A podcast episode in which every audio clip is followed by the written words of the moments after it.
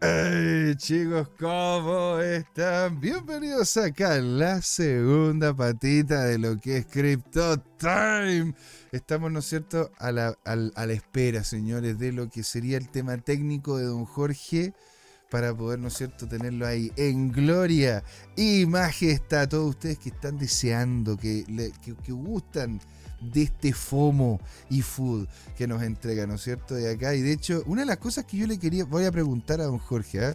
cuando ya tenga, ¿no es cierto?, todo el tema listo, eh, es lo que comenta don Harveste Sol, que dice, buena José, espero que todo marche bien. Una consulta, dice él, ¿qué hará ahora el presidente, ¿no es cierto?, con la noticia del hallazgo del litio en Estados Unidos. Hay que recordar de que, de que en este momento Estados Unidos encontró una una, una, eh, un lugar para poder conseguir litio una cantidad gigantesca. Son enormes estos yacimientos, esa es la palabra. Yacimientos de eh, justamente el.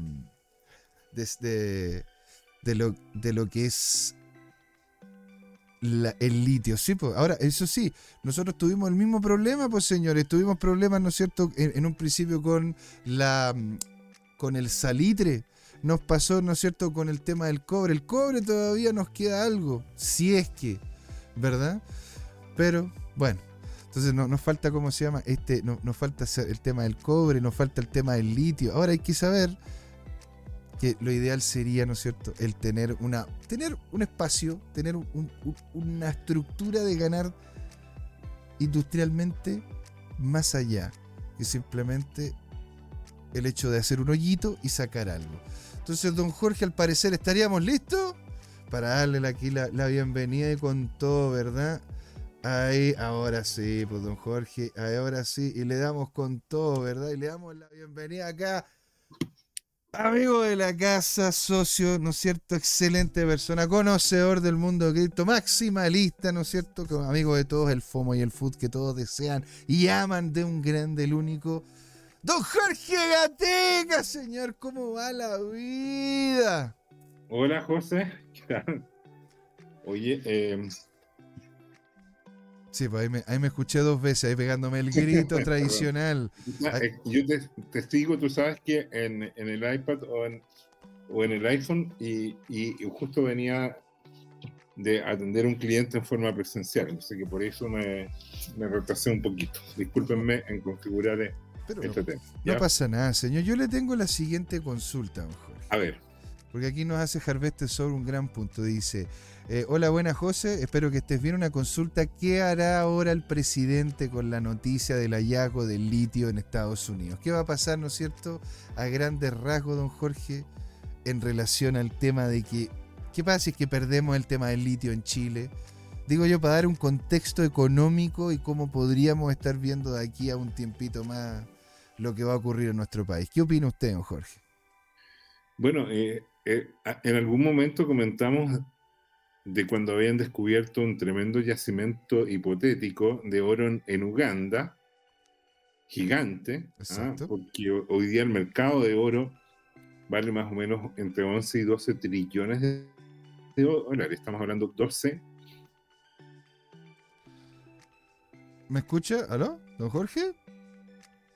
Pudieron en Uganda como que al menos Sí, dime. Sí, podría, podría ir sacando algunas cositas puntuales de repente que, puedan estar ocupando, ¿no es cierto?, ancho de banda para poder así tenerlo usted con todo, señor, y que nos comente sobre el tema. Seguro. Vamos a, ir cortando aplicaciones. Dame un minuto. Pero encantado, señor. Ahora, el tema del litio, que es lo que usted estaba diciendo sobre lo que había pasado con el oro. Te estaba diciendo lo siguiente, ¿te acuerdas? ¿Te acuerdas que hablamos en su momento de, de ¿cómo se llama? De cuando descubrieron el yacimiento de oro en Uganda. El mercado del, oro es de 11 trillones de dólares. ¿Sí? Así es. 11 a 12 millones de millones de dólares. Y se supone que las reservas en Uganda aumentaron como al doble o al triple de lo que es el mercado. Y el precio no se ha desplomado. Entonces, hay algo curioso en eso. La, mera noticia de reserva no afecta el precio, mm. eventualmente. ¿Ya?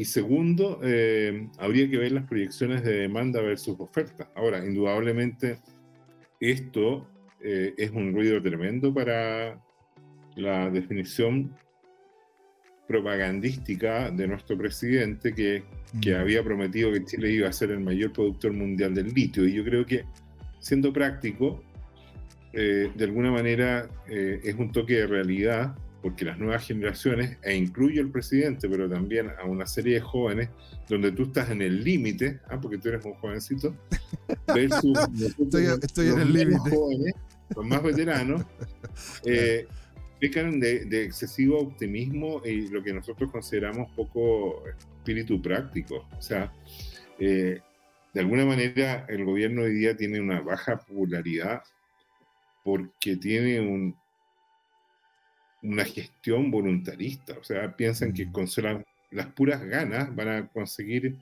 cosas y la verdad es que eh, en la vida se requieren otras competencias. De partida, planificación. Claro. Después, capacidad de ejecución y después, evaluación. Lo que estoy diciendo son como tres dimensiones básicas de este tema. Y lo hemos comentado otras veces. Yo te decía, mira, esto que estoy diciendo que es básico en la gestión de proyectos, dio una vuelta de tuerca por ahí por los 50 y 60, cuando aparecieron muchos gurús que formaron el management en Estados Unidos y el mundo, que es eh, la ciencia y el arte de administrar personas. Y entre ellos apareció el doctor Deming, y Deming lo que introdujo la cultura de la mejora continua. ¿ya? El concepto calidad está tan arraigado, pero desde hace milenios, te diría yo, en culturas como la japonesa. Si tú te acuerdas esa película de Tom Cruise, ¿ya? Ellos repasan la cultura. Hay una parte donde es un capitán de ejército que se inserta, ¿te acuerdas tú? En, eh, eh, eh, en, una especie de rebelión de shogunes que hay.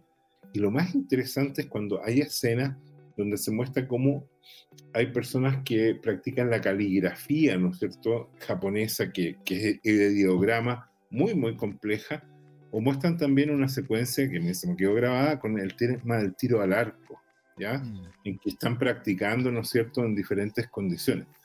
Y, para resumir todo eso, eh, perdón por la filosofía, ¿no es cierto? Vamos a volver a lo práctico. Hay una, hay una cita de Bruce Lee que dice, yo no le temo al hombre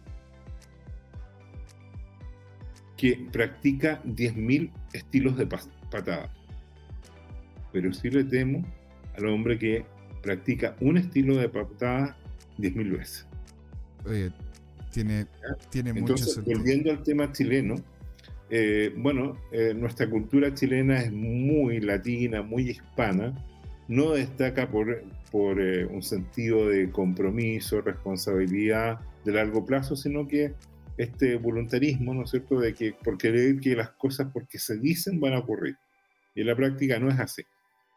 En conclusión, eh, estas reservas de litio, esta noticia de las reservas de litio en Estados Unidos, eh, podrían ser un, un sentido, darle un sentido de realidad a los proyectos chilenos que mm. se han demorado años en acotarlos.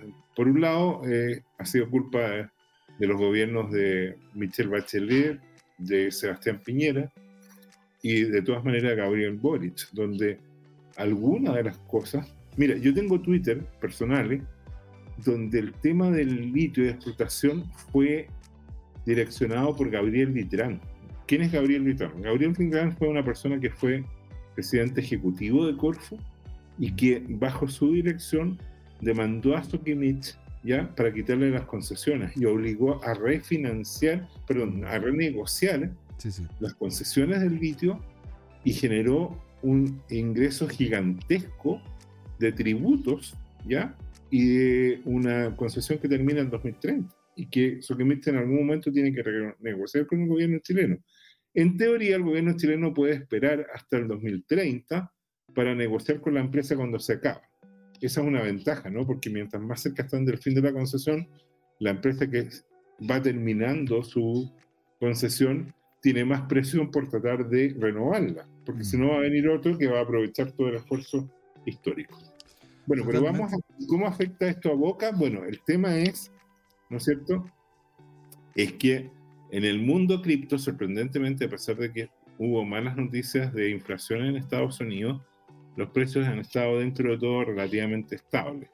Ahora, don Jorge, una cosa importante, como para ir en orden, ¿no es cierto?, en relación a lo que a lo que se ha ido posteando, ¿verdad?, en arroba tu CryptoTime, señores, que acá don Jorge, pero pero entrega una, entrega estas pepitas de valor, ¿verdad? El hombre hace el trabajo de ir, ¿no es cierto?, limpiando y encontrando estas pepitas de información. Y ya que usted comenta, don Jorge, el tema, estuvimos comentando el tema del litio, ¿verdad? Que sería el que el, sería que llegase, ¿verdad? En gran medida a ver si lo tenemos por ahí bien hecho. De ahí.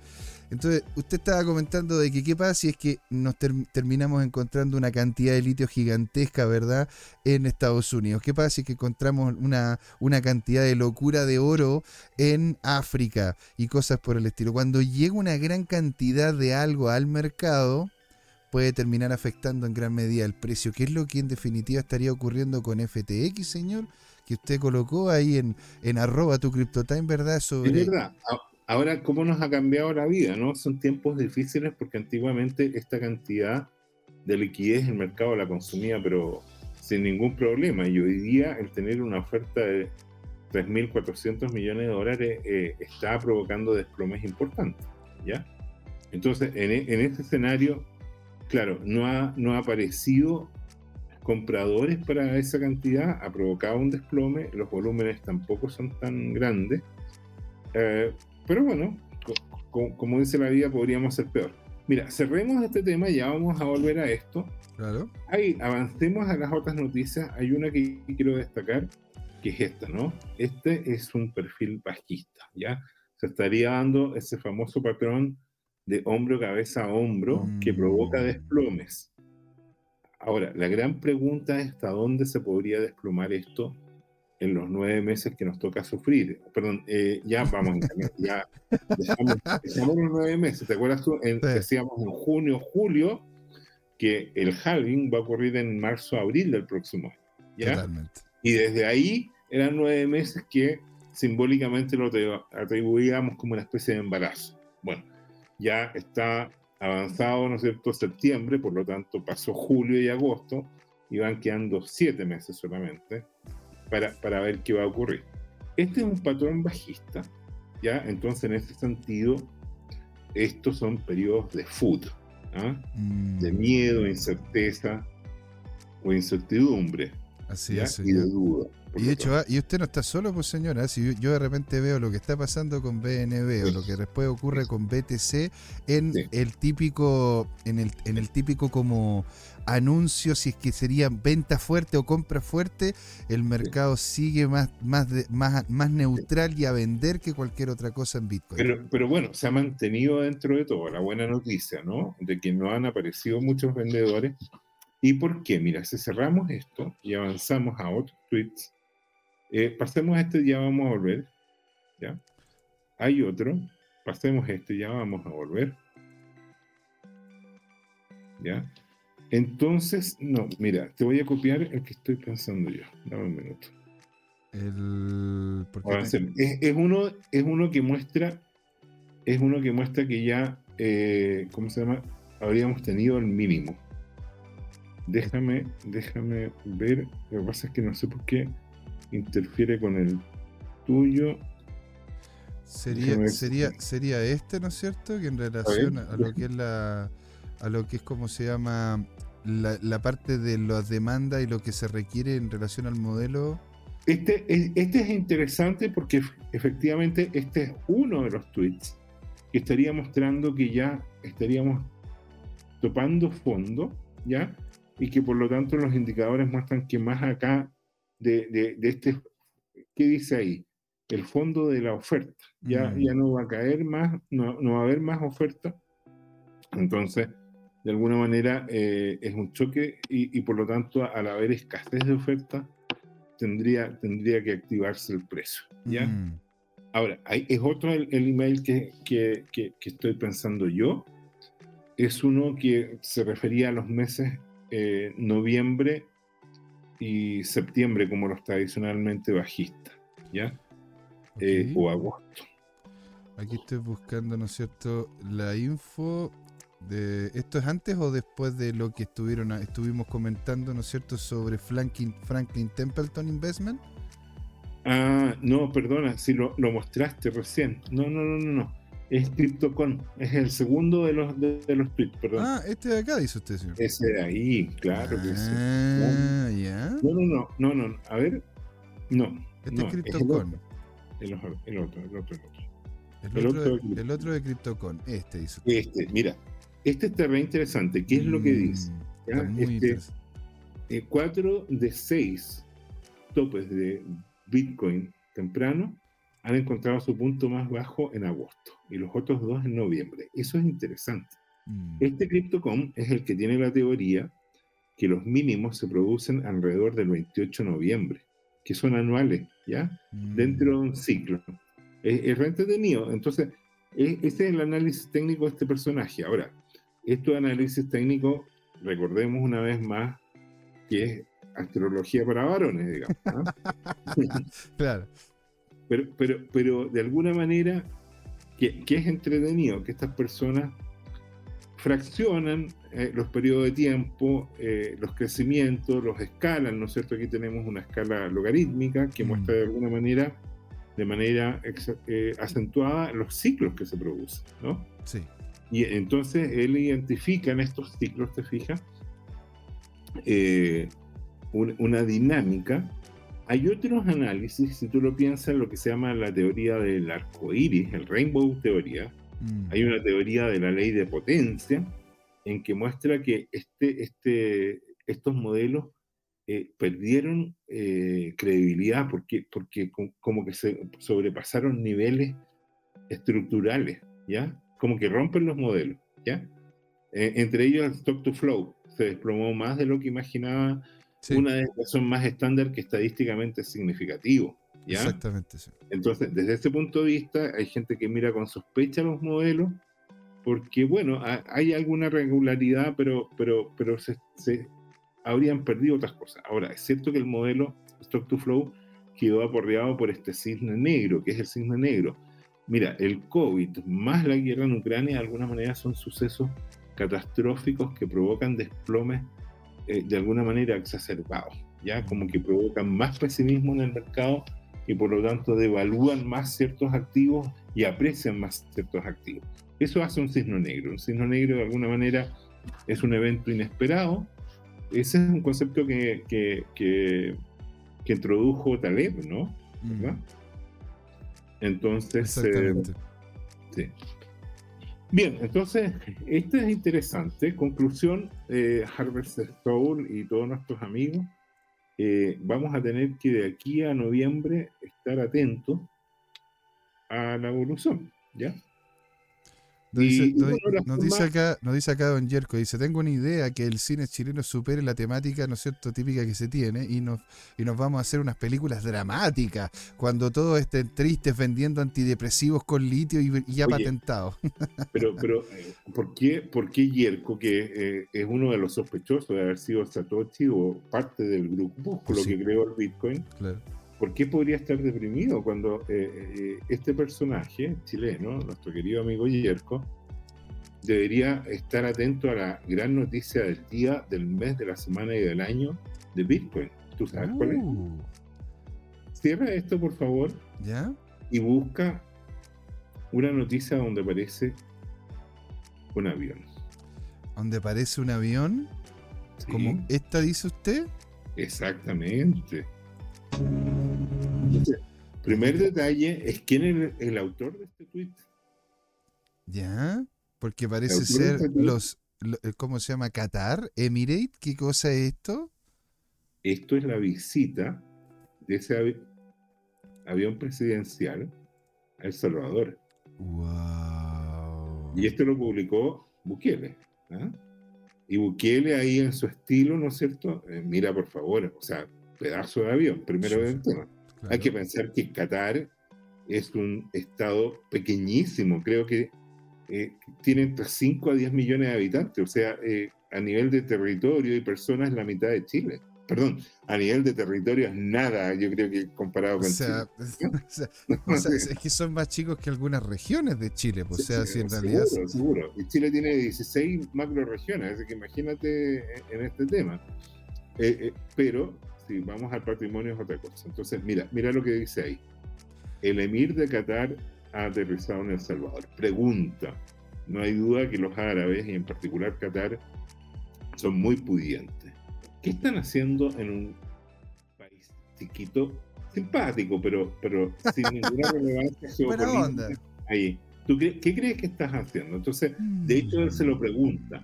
¿Qué Ya. piensan ustedes que está en la agenda? Mm, Eso pregunta Bukele. Y se Exacto. responde, ¿verdad? Porque no es una pregunta retórica. Dice, minería, Bitcoin. Mira, no, po- ponlo arriba, por favor. Bonos de Bitcoin, inversión en infraestructura. O sea, exactamente el opuesto de Chile. ¿ah? O sea, tenemos un, un inversionista. Él, él con que invierta, o sea, pe- pensemos, ¿qui- ¿quién es este personaje o los personajes que bajaron de ese avión? Fíjate que yo he visto eh, coberturas en libros y también en revistas cuando van, por ejemplo, algún personaje como este va de, vacaciones con toda la familia a la Riviera Francesa. Y toman generalmente o un piso completo de un hotel o todo el hotel. Mm. ¿Y sabes qué han hecho? Han dejado uno o dos millones de dólares de propina para todo el personal. No es malo, ¿ah? oh. Está- estaría bueno. Así como para poder comprarse, qué sé yo, por un cafecito, o por lo menos, Sí, no sé, entonces- el vuelto para el pan. Cuando llega un avión como este, yo te diría que el ticket, como se dice en el mundo de inversiones, mínimo de estos personajes son 100 a 500 millones de dólares. Si, no es con todo, ¿para qué? ¿Ah? Con todo, si no, ¿para qué? Y, lo que ocurre es que también, a ver, si es que más encima Qatar ha, entendido cómo, en un lugar complejo como el Medio Oriente, desarrollarse financieramente y aún todavía le queda espacio para poder seguir teniendo dinero a través de la benzina y los hidrocarburos en general, eh, todavía hay posibilidades. Está muy interesante la relación que puede tener con, con El Salvador. ¿Qué pasaría si es que nos encontramos, verdad, que El Salvador se vuelva como la nueva Suiza? O que se vuelva, ¿no es cierto?, como el, el nuevo espacio en el cual uno pueda invertir de buena manera, que pasa y que se convierte, ¿no es cierto?, en un, en un paraíso para poder hacer inversiones en cualquier tipo de activo, porque te lo aceptan cualquier tipo de activo. No, no tengo la menor duda que eso está ocurriendo, ¿ya? O sea, porque, porque para que venga este personaje, esto tiene un valor simbólico enorme. Mm, ¿no? Pensemos que el bono de Bitcoin ya fue suscrito en 250 millones de dólares. To- ¿Ya? Totalmente Y, posible. y quedan los 750. ¿Te acuerdas que la noticia es que dentro de la falta de liquidez, esto ya colocaron el bono? Entre paréntesis, los bonos de El Salvador son los que más han crecido este año en el mundo. Creo que, que- que, eh, la valorización supera el 90%. Pero, pero es que esa es la cosa, cuando... Porque aquí toda la gente parece como que, cuando yo to- sobre todo converso con algunas, algunos, algunos estudiantes, gente con la que tengo cercanía y todo, parece ser como que dijeran, mira, eh, todo puede funcionar, ¿no es cierto?, en El Salvador, todo funciona en El Salvador, pero, pero ¿por qué lo hace? Porque tienes seguridad, tienes claridad y tienes orden, que son tres cosas que en definitiva en ciertos sectores de Latinoamérica cuesta conseguir, ¿verdad? Sobre- Sí. es- es- eso, es lo, eso es lo que yo veo por lo menos en El Salvador. José, tú, perdona que te haga pregunta pública, algo que podría considerarse más que íntimo, pero dime una cosa. ¿Tú tienes cuenta en PayPal? Si tengo una cuenta en PayPal, sí, sí es re fácil. Como la mayoría. Como Ah. sabes tú, hay más de 400 millones de cuentas en PayPal. Ya, PayPal. Busquemos la noticia de PayPal. busquemos la noticia. En realidad yo le digo PayPal, pero bueno, está lo mismo. Aquí la estoy, la estoy aquí buscando, ¿no es cierto? En Hay dos noticias de PayPal que son redundantes. Una creo que es de la Bitcoin Magazine y la otra o es de Documenting Bitcoin o la otra es de Bitcoin Archive. De paréntesis, esta noticia es de Bitcoin Archive, ¿te fijas? Ya, a ver, vamos a revisarla. Nos vamos entonces acá. Y. Ahí está, pues, recién lo vi. No, no, no, no es la de Warren Buffett, es. Esa Esta, pues. of, of esta dice and, where we really Entonces, are. mira, You're David working on a Mack, new project. I shouldn't even say a new presidente project, but a project de- around the de PayPal, ex presidente, y creo que se fue a Facebook Payments ahora. ¿Ya? ¿Ya? Entonces, la noticia es que ahora la gente de PayPal, perdón, los usuarios de PayPal como tú y como yo, pueden eh, intercambiar sus eh, monedas en, en- en cripto. O sea, estás facilitando el acceso a cripto. Yo no he mirado mi cuenta, la voy a ir a mirar y voy a ver cómo, cómo, cómo opera este cuento, pero, pero supongamos que esta historia es, o sea, yo para pagar algunas suscripciones, prefiero tener la cuenta en PayPal que tener la cuenta eh, con- asociada con Visa o con alguna otra tarjeta de crédito. No me acuerdo por qué saqué esa conclusión. Claro, ahora, una, una cosa, ¿no es cierto?, con esto es, Sí. va a ser un sistema, dado de que usted lo, lo estuvo investigando, yo desconozco, va a ser un sistema tipo Mercado Libre, en donde uno entra a esa plataforma, ¿Ya? puede hacer compra de estos Bitcoin, pero Ya. uno nunca puede sacar esos Bitcoin de la plataforma de Mercado Libre. Es decir, yo quiero, quiero comprar mil, mil pesos chilenos, por poner un ejemplo, en, en, en Bitcoin. Entonces yo entro a la plataforma Mercado Libre, me hago mi cuenta, compro estos, estos mil pesos de Bitcoin que se quedan en mi cuenta. Sí. Y yo, esos bitcoins son los que ocupo para poder comprar lo que yo estime Sí. conveniente. Pero yo en el momento de que quiero salirme y quiero, quiero no sé, pues, sacar mi plata de allí, yo nunca voy a poder sacar bitcoin. Siempre me van a pagar en mi moneda local. Es decir, Mírate. se crea como un espacio cerrado. ¿Es lo que está haciendo ahora PayPal o es otra, otro tema? ¿Yo voy a poder comprar bitcoin a través de PayPal? No lo tengo tan claro, pero tú vas a poder operar en, en- en ese esquema. Ahora, yo encuentro que esta es una noticia muy alcista porque de alguna manera acerca, ¿no es cierto?, a usuarios, de los cuales te garantizo que ah, no más del 10% de los 400 millones de usuarios PayPal eh, tienen nociones que es cripto en general y Bitcoin en particular. Entonces, yo, yo creo que esto tiene un poder evangelizador y multiplicador muy, muy interesante.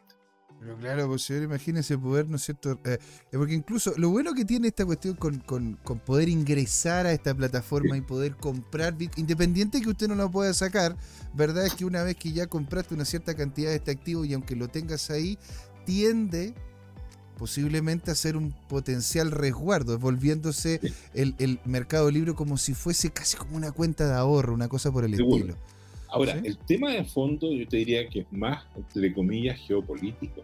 Mm. El tipo lo que dice es que Bitcoin es como el, el fundamento, la base del sistema de pago internacional.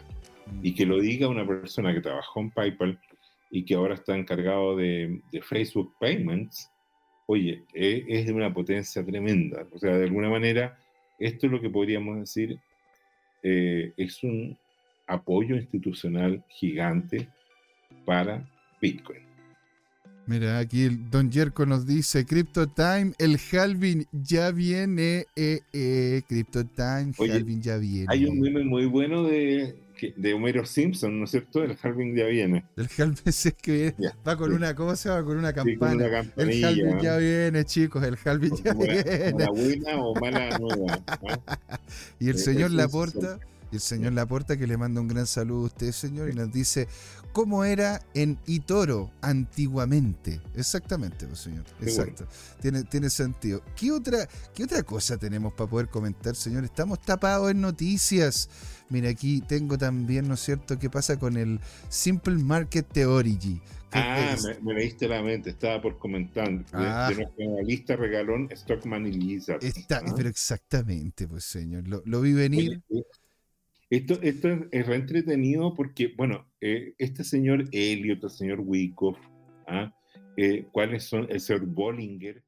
Todos estos personajes, algunos partieron en el siglo XIX, otros en el siglo XX. Así es. ¿Te lo imaginas tú con papel milimetrado, consiguiendo los datos ahí? No sé cómo se los arreglaban, copiándolo de los periódicos probablemente, o de los registros ahí, Sí, eh, claro. y transcribiéndolos y, y- y- y tratando de encontrar patrones como eh, eh, en su momento, ¿no es cierto?, el creador de la rueda japonesa Todo el rato. De hecho, si es que me, me dice usted, se compraría una polera con, la, con la cara de alguien ella, yo me colocaría la de Bollinger, me colocaría la del tío Milton. Me cual, yo me colocaría Rod. de verdad. Hay, hay, hay, hay dos camisetas que me pondría. Una la de Newton y otra, y otra la de Munehisa Honma. ¿Te acuerdas? Ese fue el, el- el primer trader que, que creó el, la- el sistema de velas japonés. Así es, señor. ¿ya? Y, y ese es como de. Es como de.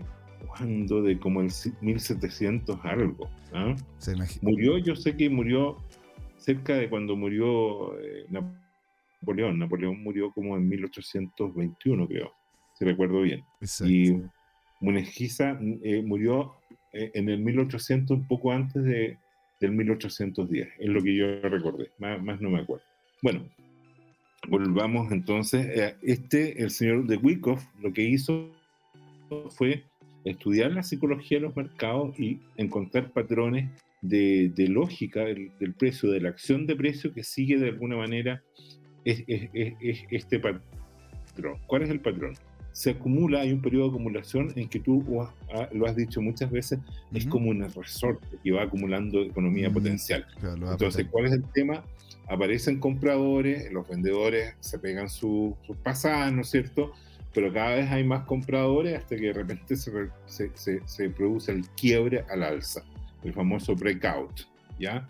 De alguna manera, uno podría decir que hay, eh, ¿cómo se podría decir en, en lenguaje eh, equino, ¿no es cierto? Cuando, cuando el caballo rebusta, ¿no es cierto? Como que corcovea. ¿ah? Hay algunos Mm. corcoveos que podríamos traducir en, en lenguaje chileno criollo, ¿no es cierto? Eso, throwback, ¿no es cierto? Que son los retrocesos, hasta que se produce un periodo de reacumulación, se gatilla, ¿no es cierto?, el alza significativa del precio, y cuando sube mucho tiene que corregir, ¿ya? Los mercados eh, toman posiciones esperando que en algún momento alguien haga ganancia, Mm. más de alguien, ¿no es cierto?, y generen una tendencia correctiva para retomar el alza. Y según este analista, ¿no es cierto?, eh, se está produciendo esa dinámica ahora, ¿ya? Hubo un quiebre, hubo un corcoveo y ahora correspondería, ¿no es cierto?, iniciar reacumulación. ¿Estoy bien? Pero se ve, se ve, o sea, si es que llega a ser eso, señor, estaría muy bonito porque estaríamos entonces en un momento mínimo llegando a los 23.000, un poquito Ya. más abajo, qué sé yo, 23.000 cerrados. Dentro de los 23.000, 23.000 cerrados para después retomar lo que sería una senda de alza. Sería muy, muy Sí. lindo. Tanto, tan Oye, lindo así y- sería que le vamos Sí. a colocar el gatito fomero para subir el ánimo. Compramos, baja más, compramos, baja más, compramos. baja más. Eso es, es bajista. Eh, ¿Por qué? ¿Cómo se llama? Porque en definitiva, ¿no es cierto? La gran mayoría de nosotros estamos viendo este activo a mediano o largo plazo, ¿verdad? Y es Muy lo bien. que estamos potenciando acá, de que cada uno de nosotros, dentro de sus posibilidades, que de hecho es algo que también estamos implantando en lo que es la explicación de esto, si usted no puede invertir o está muy complicado, lo digo sinceramente, no lo haga y le agradecemos mucho por estar acá.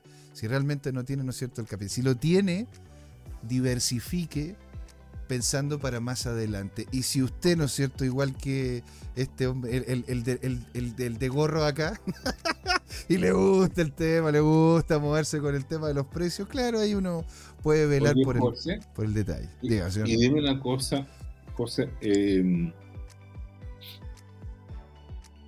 dime una cosa. Lo escucho. eh, perdí el hilo. Espérate. te- te tenía que ver con esto mismo.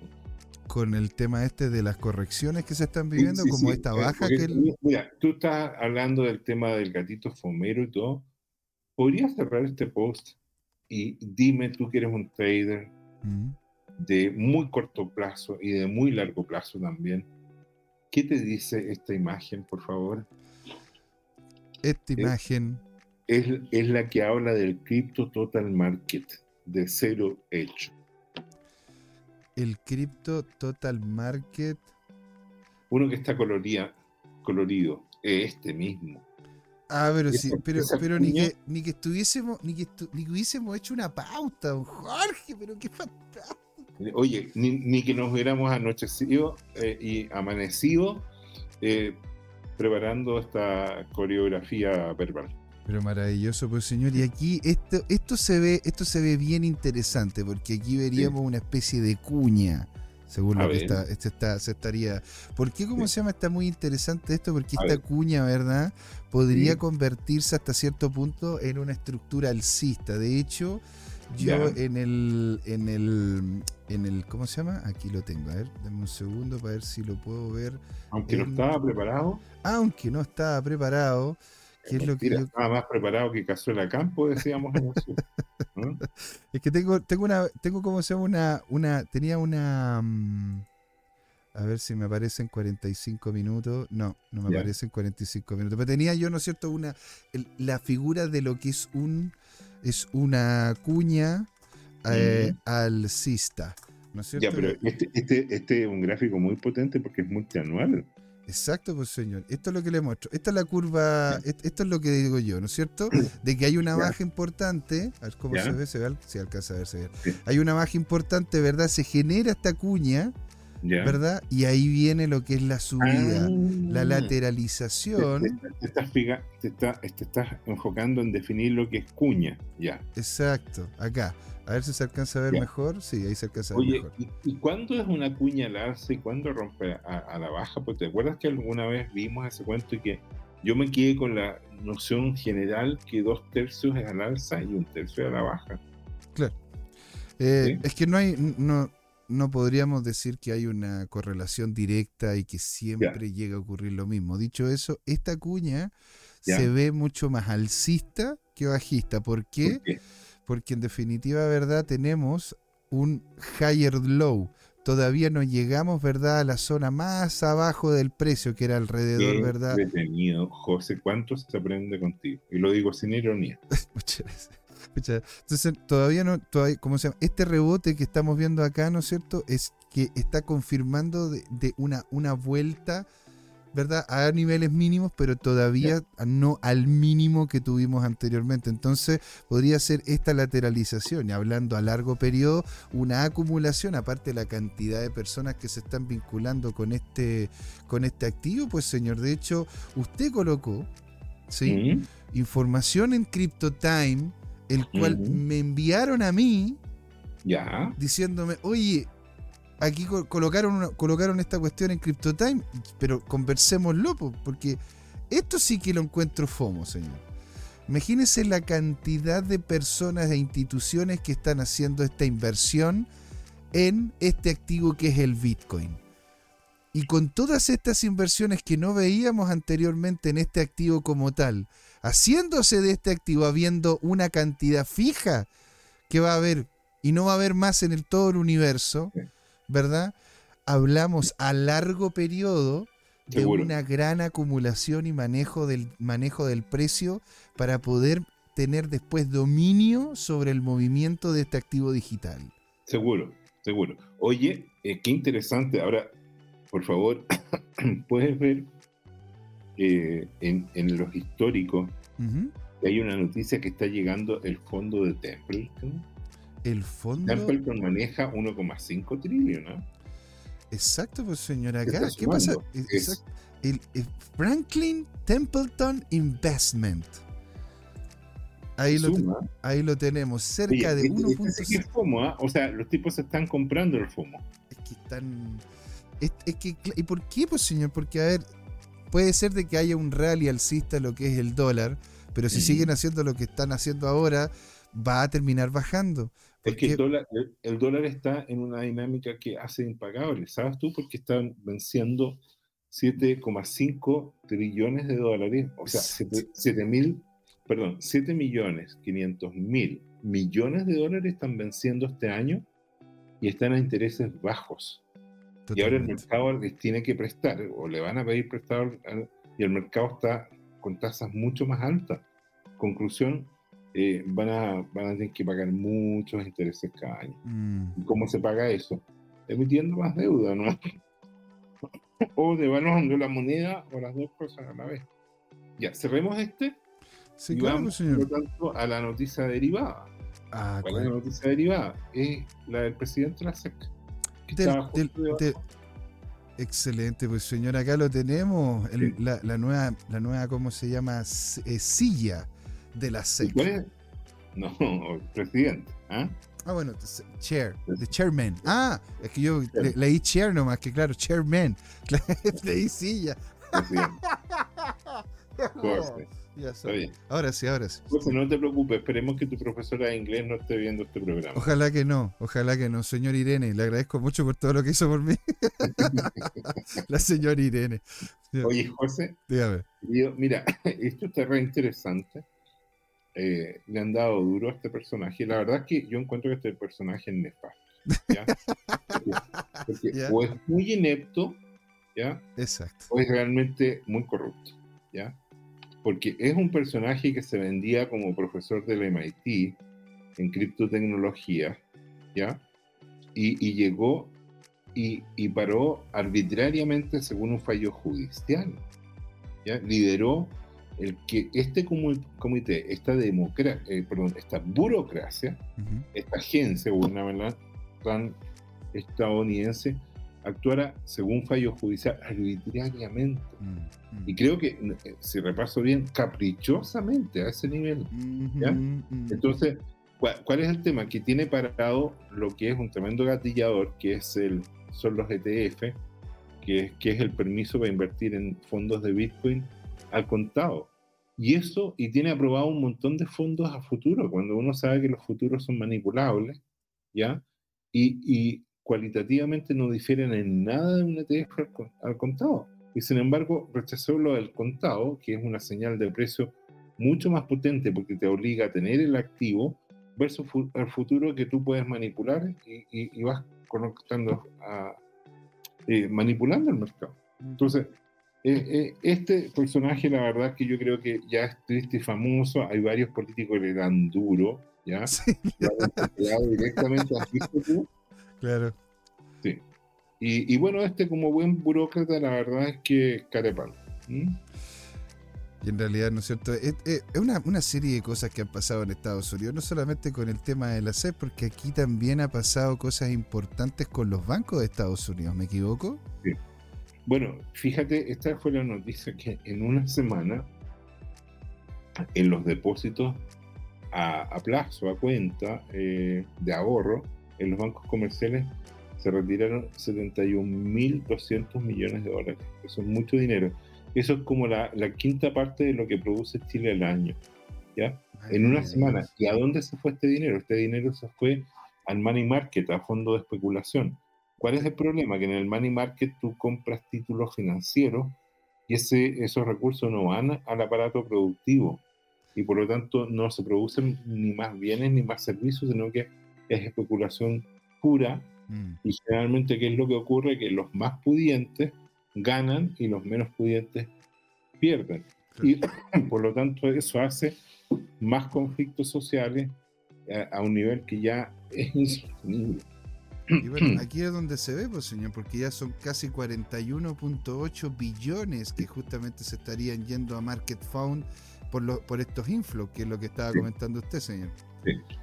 Seguro. Pero qué increíble. Bueno, es que en realidad hay una cosa importante, ¿no es cierto? Cuando uno está metiéndose en el tema del trading y en el Sí. tema del movimiento de capitales, sobre todo tratar de ganar ciertos, cierta- ciertas tajaditas que te entrega, ¿no es cierto?, el mercado como opción, tengan en cuenta de que la persona que tenga más capital, la que tenga la mayor espalda, es la que puede, primero, colocar una gran cantidad de dinero sin apalancamiento. Sí. Segundo, puede hacer manejo del mercado completo.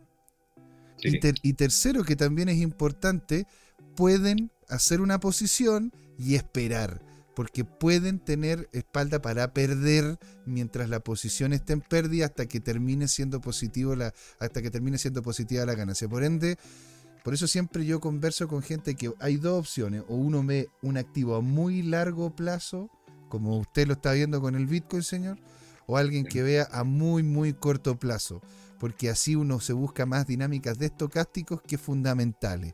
Si usted está justo al medio, ¿sí? Que quiere hacer cosas dentro de la semana o dentro del mes, posiciones a mediano plazo, en este momento, en el mundo cripto, está complejo, la verdad. Está complejo. por, por, por, el- por- por la, por la dificultad de poder hacer extrapolación de lo que está ocurriendo. Y, y yo le tenía, yo tenía una consulta con usted, don Jorge. Sí. ¿Qué es lo que está pasando? Que es lo que comenté, ¿no es cierto?, antes de entrar al intermedio y, y- y venir con usted. Lo que está pasando en Binance, señor. Porque acá, ¿no es cierto?, tenemos este video y le mandamos un gran saludo a Juan Rodríguez. De hecho, he conversado con él. Muy simpático el hombre, la verdad que es muy, muy inteligente, comenta varias cosas muy choras y dice sobre el resumen que justamente tiene el problema de ahora con Binance. Binance. ¿Y en qué situación? En 2021, ¿qué Este está- este está en- intercambios mueven la cantidad Este está en español, ¿lo dejamos ahí? ¿Lo quiere escuchar? Seguro, déjalo. en la industria? El volumen del trading desde 2021 hasta 2023. ¿Qué encontramos allí? Primera conclusión. En 2021, los ocho intercambios más grandes movían el 84% del volumen del capital que se mueve en los intercambios. Actualmente es el 89.5%. ¿Qué quiere decir? Que hemos avanzado hacia una concentración. Ocho bolsas, ocho intercambios son los que prácticamente mueven los precios de las criptomonedas. La segunda bandera roja tiene que ver con Binance. ¿Y en qué situación? En 2021, Binance era el intercambio líder moviendo en volumen un 38.3% del total que se comercia en las criptomonedas a diario. Actualmente eso es de más del 64%. Como ven, se ha concentrado mucho el comercio en Binance y por supuesto lo que pase con este intercambio afecta los precios de Bitcoin y de todas las criptomonedas. Esto es lo que no debiésemos permitir. Con que Binance exista moviendo menos de un 40% está perfecto, pero actualmente mueve la mayoría un solo intercambio. En Binance están custodiando más de 550 mil Bitcoin.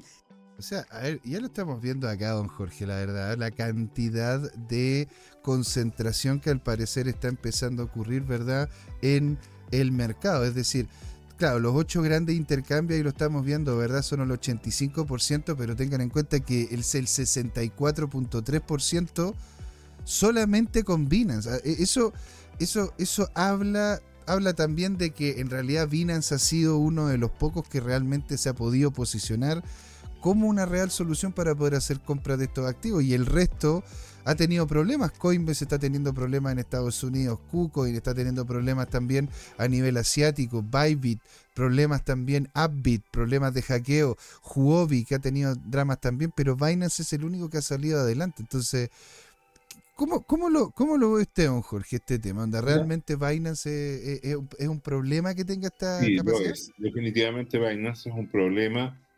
Eh, hay detalles de los 580 mil Bitcoin que estaría custodiando. Eh, en la contabilidad aparece como que le faltan 21 mil. Hay unos tweets que denuncian eso. El, el, el cripto Twitter no es muy confiable, pero bueno. Y el tema de fondo es que igual hay un riesgo sistémico que pudiera ser Ahora, CZ me parece un hombre muy inteligente y muy prudente. Yo sospecho que parte de la receta de su éxito es que no ha cometido los errores burdos de los otros tipos y que era meterle mano a, a los fondos de los clientes. ¿ya? Eh, de alguna manera ha, ha- ha visto variaciones importantes en sus tenencias, retiros importantes. ¿Recuerdas tú que hubo una hora que se retiraron decenas de miles de millones de dólares? Ujú. que no tuvo problemas en, en entregar esos fondos a los clientes. Entonces, eso eh, tiene todo que ver, aquí está, ¿te fijas? Entonces, eh, esa, esa- esa es la gran pregunta, ¿no es cierto? De cu- cuál es el nivel efectivo que tienen de fondos para respaldar. Porque, ¿Por qué? Porque la- la- todos quedamos traumados, efectivamente, con, ¿te fijas? Con lo que pasó con los otros exchanges, con FTX y todo lo demás. Exacto. ¿ya? Entonces, hay una sombra de duda. Ahora, yo creo que no es sistémico. Al nivel que está, suponiendo que le faltan 500 o 1000 millones de dólares, da lo mismo. Por ejemplo, si están respaldando deuda Binance, Binance es tan buen negocio que aunque le falte, obvio, en primer lugar, si le metió mano a los, a los clientes, podría ser hasta un delito, ¿ya? Sí. pero eh, para el nivel que está moviendo y el monopolio, no tiene ya problemas CZ de llamar a cualquier gran inversionista, cualquiera de estos fondos le dice, oye, préstame esto, tengo un negocio súper grande, o préstame y te pago caro, o métete al negocio y respalda. Qué fuerte, la verdad. Y esta, esta es la cosa que ocurre, pues, don Jorge, porque a ver si se lle- porque esa es la cosa. ¿Qué pasa si es que se llega a caer Binance? ¿Qué pasa si es que se llega a caer Tether? En definitiva, claro, a ver, eh, eh, José, dime una cosa y cuando tú dices qué pasa si se llega a caer, a propósito, está caído en Chile, entre otros sitios famosos, mercadopúblico.cl, que es donde el Estado genera sus transacciones. ¿Por toda qué? Porque al proveedor de Internet, FTX, le entró un ransomware. A propósito de este cuento. Tú sabes que los ransomware se pagan en- generalmente en Bitcoin Ujú. o en alguna otra cripto. Yo te diría, ningún tipo que sepa debería aceptar menos que Bitcoin. Pero bueno, eso ya no vamos a entrar a, a que te diga la pesadeza de siempre sobre las otras eh, altcoins, por no decir otra cosa. Entonces, el tema de fondo es que tú tienes gente especializada que es caída. Yo lo que he advertido es que el problema está que si el día de mañana le entra ransomware a las bases de datos de Ethereum, pueden haber muchos, muchos problemas. Entonces, o a la fundación Ethereum. De hecho, ya los hackearon una vez, ¿te acuerdas? Y tuvieron que reescribir Sí. la blockchain. Entonces, desde ese punto de vista, hay un riesgo sistémico. O sea, efectivamente también pueden hackear a Binance y pueden congelar el tema. La buena noticia es que hasta donde se sabe, es prácticamente imposible congelar a Bitcoin, ¿ya? O, o- o- provocarle ese tipo de daño sistémico. ¿Por qué? Porque Bitcoin hoy día es el único sistema digital verdaderamente descentralizado, absolutamente descentralizado. Si tú pones de acuerdo a la CIA, la NSA, el Mossad, el Servicio Secreto Chino y todos conspiran para votar a Bitcoin, no pueden hacerlo por fuerza bruta. Qué hermoso, señor. ¿Y cómo es que usted lo hace? No sé, pero son justo termina de comentar eso y se hacen las 8 de la noche. Siempre una alegría conversar, ¿verdad? Con don Jorge. Vamos a dejar de compa- vamos a dejar de compartir, ¿no es cierto? Nos vamos al chat para darle la despedida, ¿verdad? Se pasó don Jorge ahí con toda la información comentando lo que ocurre con el litio, con el con Bitcoin, lo que pasa, ¿no es cierto?, con los analistas, terminando con Oye, antes de, de ir cerrando, yo quiero, eh, porque tú partiste con el tema del litio y todo lo demás, eh, para tratar de hacer algún análisis macro en Chile. Ujú, Yo te quiero compartir que en arroba tu CryptoTime ¿Ya? reprodujimos un, eh, un tweet de Wall Street Silver, ¿ya? Y que de Ya. alguna manera pone en perspectiva lo que siempre hemos dicho. Estamos viviendo una gran crisis. La verdad es que no entiendo cómo no se ha disparado. Y coloquemos ese tweet, por favor. Es un tweet del 11 de septiembre. Voy, voy, voy. Está con un video en, en blanco y negro. Está con un video en blanco y negro. No es necesario poner el video, ¿ah? Eh, Vámonos hacia el texto. A ver, vamos a, voy a mostrarlo entonces ahora aquí, el inicio. ¿Lo tienes ya? Mm, el video en blanco y negro. Estás viendo la cuenta arroba tu CryptoTime. Esa no es la cuenta arroba tu Ah, CryptoTime. chuta, pero la tenía Esos, bien. esos son tus canales personales porno. ¿ya? no, a ver, a aquí, aquí voy a meter, me voy a meter. De- Debo haberle dado para atrás sin querer. Ah, Entonces aquí, a ver, uno, uno me dice usted que era. espera, vamos a ir Mucho más abajo. Respuestas, ¿no es cierto? Respuesta, sí. Respuestas, y parto más abajo. Aquí está, ahí está, ¿no es cierto? Lo que pasa con Qatar. Aquí el, los gráficos que vimos, ¿verdad? El video. Y. mm, aquí está el tío Warren. Oye, está bueno el, pro- el contenido de cripto. Este.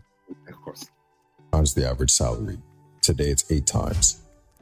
Ahí habla. No, ahí- pero- pero- mira, eh, la traducción es que, es que la verdad, mira, por ejemplo, hoy día el dinero se te va un 40% en pagar arriendo, ni siquiera un dividendo. Y las casas costaban solamente tres veces el salario promedio, hoy día cuestan ocho veces. Mm, ¿ya? Entonces, los costos de, de los salarios, o sea, lo que pasó es que la economía en algún momento premió mucho más al capital sobre el trabajo. Ese, ese es el dato. Si tú lo miras en teoría económica básica, viendo los principios, ¿ya? Tienes, tienes como tres dimensiones, que es la tierra, ¿no es cierto? O territorio, tienes el capital y tienes el trabajo.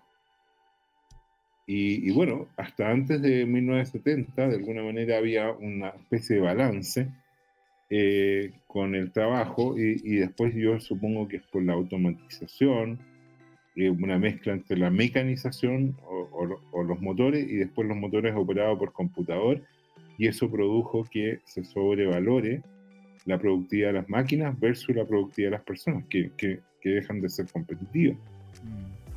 Mm. ¿Mm? Ahora, parte de esto se revierte porque la economía ha migrado a servicios, no hay, no hay duda de eso. Y las máquinas todavía no están teniendo, un- o sí, sí están teniendo en parte. Tú ya ves que con la inteligencia artificial hay ciertas cosas que han pasado, eh, que están modificando la estructura industrial. Por ejemplo, antiguamente tú podías tener una vida cómoda o, o- o- o- sustentarte siendo fotógrafo.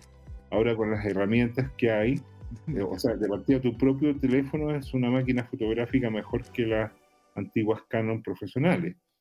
Y, y segundo, están apareciendo los autómatas de inteligencia artificial que tú le das de insumo, por ejemplo, la foto tuya y mía ahora, el video, la imagen, y le decimos, oye, eh, ubica a estas personas en una playa y pasa a ser indistinguible que, nos vamos a ver insectos como en la playa, ¿te fijas? Exactamente. Bueno, es que Entonces, la- bueno, en realidad al final termina siendo lo mismo que el computador. Ahora, incluso hasta un panadero necesita saber de computación para poder, ¿no es Seguro. cierto?, entender algún mail.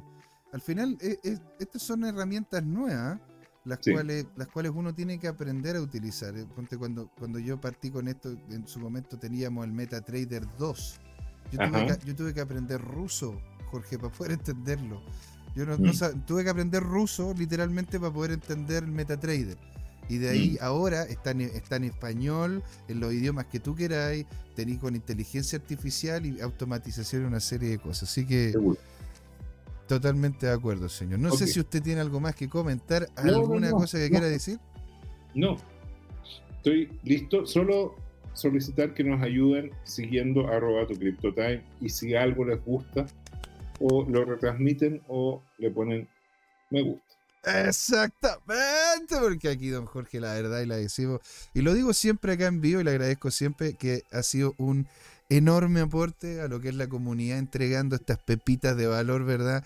En lo que es arroba tu Crypto Time, señor, y le agradecemos a toda la gente que estuvo con nosotros, señor Laporta, que estuvo conversando, don Yerko, que estuvo hablando con nosotros también, el señor Vested Soul, que le mandamos un gran saludo, don Alejandro Máximo, Francisco Díaz, que estuvo dándose una vuelta por acá, Pablo Normity, Eternal Snake, qué buen nombre, Eternal Snake, y al principio el cual nos habló Don Juan Limón, señoras y señores, siendo las 8 con 6, y vamos a, ¿no es cierto?, dejar de compartir e irnos a la despedida como corresponde, ¿verdad? Le damos las gracias por haber estado acá en el show de la blockchain. Aquí, señores, en Crypto Time. ¿Por qué, don Jorge? Porque fue hora de hablar de criptos y de Bitcoin, que no es lo mismo. Ya lo saben, ahí nos vemos. Un abrazo. Hasta el viernes. Chau, chau.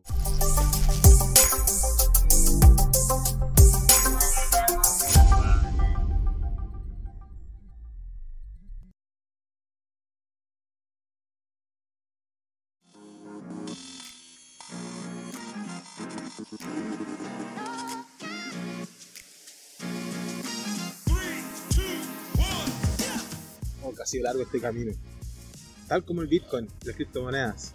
Lo que me hace pensar, ¿qué va a pasar en adelante? ¿Seguirá una suya más empinada? ¿O vendrá un abismo a la vuelta de la esquina? No lo sé, pero lo que sí sabemos es que Crypto Trading Time tiene una nueva temporada. A partir de este y todos los domingos, desde las 8 de la noche hasta las 10, podrán pedirme todos sus activos favoritos como Bitcoin, Ethereum, Binance Coin o alguna stablecoin como Tether o USS para analizarlo en vivo e indirecto conmigo, Luchito González. Así que no se olviden, cada domingo en Crypto Time tendrá su nuevo programa favorito, Crypto Trading Time. ¡Saludos!